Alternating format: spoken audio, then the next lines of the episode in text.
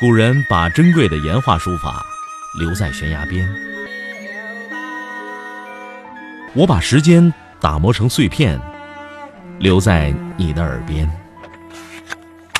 拿铁磨牙时刻。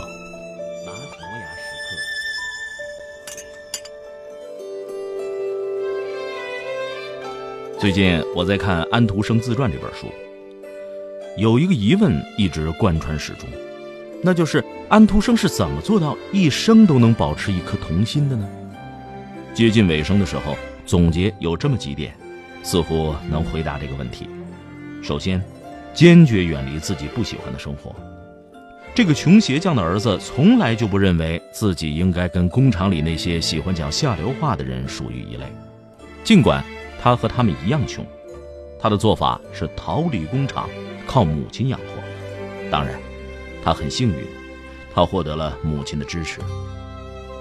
其次，安徒生从不重视别人的讥讽和嘲笑。从小到大，安徒生一直是别人的笑料。他朗读诗歌的时候被他的邻居笑话，大概是笑他癞蛤蟆想吃天鹅肉吧。他写作诗歌的时候被他的同学笑话，大概是笑他自不量力吧。他把当地的一篇传统神话改编成《海的女儿》的时候。又被同行和媒体笑话，大概是认定了他成不了名吧。很显然，安徒生注意到了这些不太善良的反馈，尽管他也痛苦过，但并未因此而改变自己的行为方式。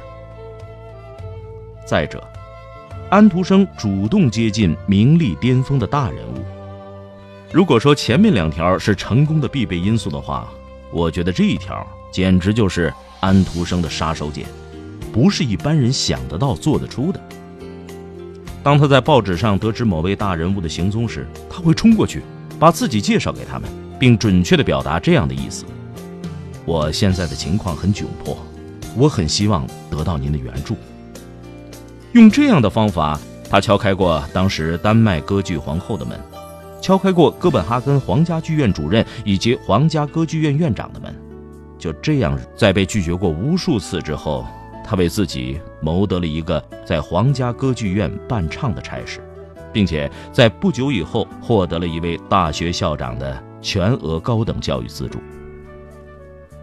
本来注定要进工厂做学徒的穷孩子，就这样一步步向世界童话大师迈进。这两天，我和一个朋友探讨过安徒生的杀手锏，我们都认为。要做到这一点，最难克服的就是自己的尊严，还有想象力。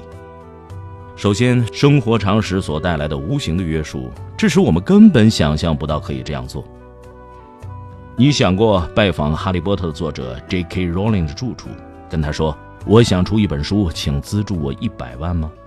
第二，即使意识到可以这样做，有一种叫做尊严或者脸面的东西会在耳边大喊：“这样。”会不会太丢人现眼？这种耻辱感所带来的痛苦，似乎比成功的荣耀感所带来的欢乐更大。